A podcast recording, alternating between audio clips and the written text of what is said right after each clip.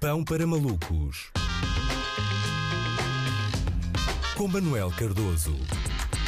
Olá Luís, boas notícias para todos aqueles que acham o pangolim um animal até bastante querido e que tinham até a ambição de abraçar carinhosamente um espécime até vir a pandemia e lançar todo um manto de vergonha e preconceito por cima das relações homem-pangolim. Más notícias para quase todas as outras pessoas, o SARS-CoV-2 pode ter originado num laboratório.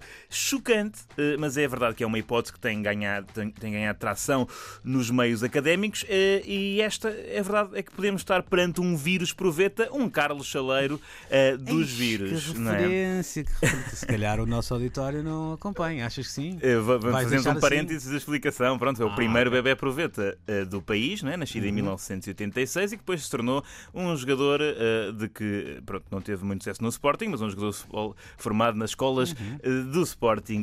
Um, mas em relação a Uhum. A isto. primeira criança feita à mão em Portugal. não É verdade, é verdade por, por encomenda.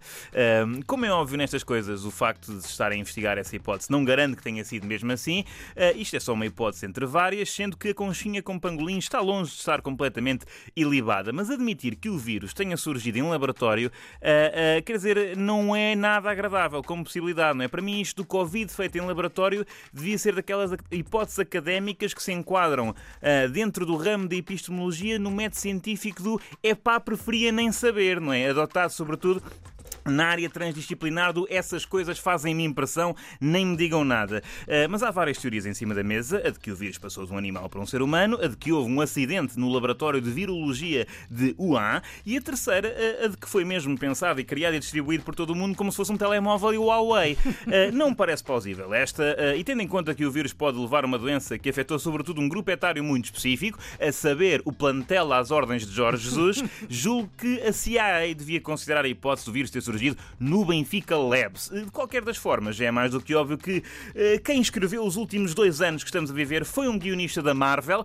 eh, porque de repente tudo isto parece uma origin story eh, de um vilão. E parece que a investigação recai menos sobre a hipótese, lá está, diz ter sido propósito, mas mais sobre a possibilidade da fuga do vírus eh, do laboratório poder ter sido um acidente. E atenção, não é menos grave, não é? Porque isto é como aos cães. Eu estou sempre a dizer isto. Se não tens vida, responsabilidade e tempo para teres um vírus em tua casa, mais vale não ter, não é? Por sim, porque eles são muito queridos e fofos no início, mas depois eh, soltam-se e fogem, não os consegues apanhar e depois eles andam aí na rua a reproduzir-se e a confirmar-se esta teoria. Estamos claramente na presença de uma equipa eh, que não treinou bem o aqui eh, com o vírus, não é? Acho, acho mal. E isto tem de funcionar como uh, medida preventiva, não é? Uma história preventiva. Tenham cuidado com isso de incentivar os vossos filhos a serem cientistas e não lhes deem aquelas prendas didáticas tipo o meu pequeno laboratório, não é? Porque é bem possível que eles fiquem com a possibilidade de criar um vírus qualquer que nos cria um terceiro sovaco e que nos substitui as cordas vocais uh, pela buzina de um navio cruzeiro.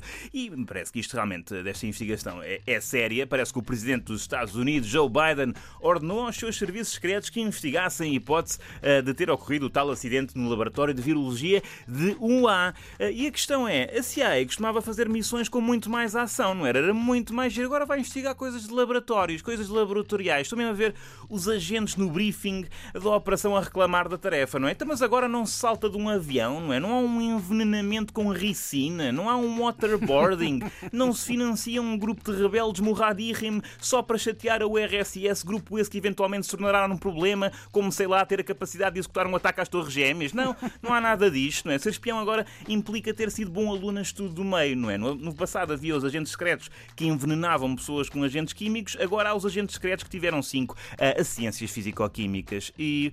Mas o problema que toda a gente está a pensar com isto da possibilidade de ter surgido o vírus num, num laboratório, uh, é, é, quer dizer, é isto de, de, estar a investigar e aquilo que começou por ser uma teoria da conspiração, não é? Será isto uma bomba de oxigênio para chalupas? Uh, para eles é bem possível que sim, apesar de ser claramente diferente acreditar nisso sem qualquer prova do que querer que realmente se investigue. Mas em todo um caso, não me levem a mal, uh, eu nos próximos tempos vou estar bastante apreensivo. Não me admirava nada que para a semana aparecesse um documentário com o diretor de fotografia da missão Apollo 11 a dizer que a ida do homem à Lua foi ali toda rodada nos estúdios Valentim de Carvalho e que o Hitler não só estava como até lá estava, como sonoplasta, a fazer pés.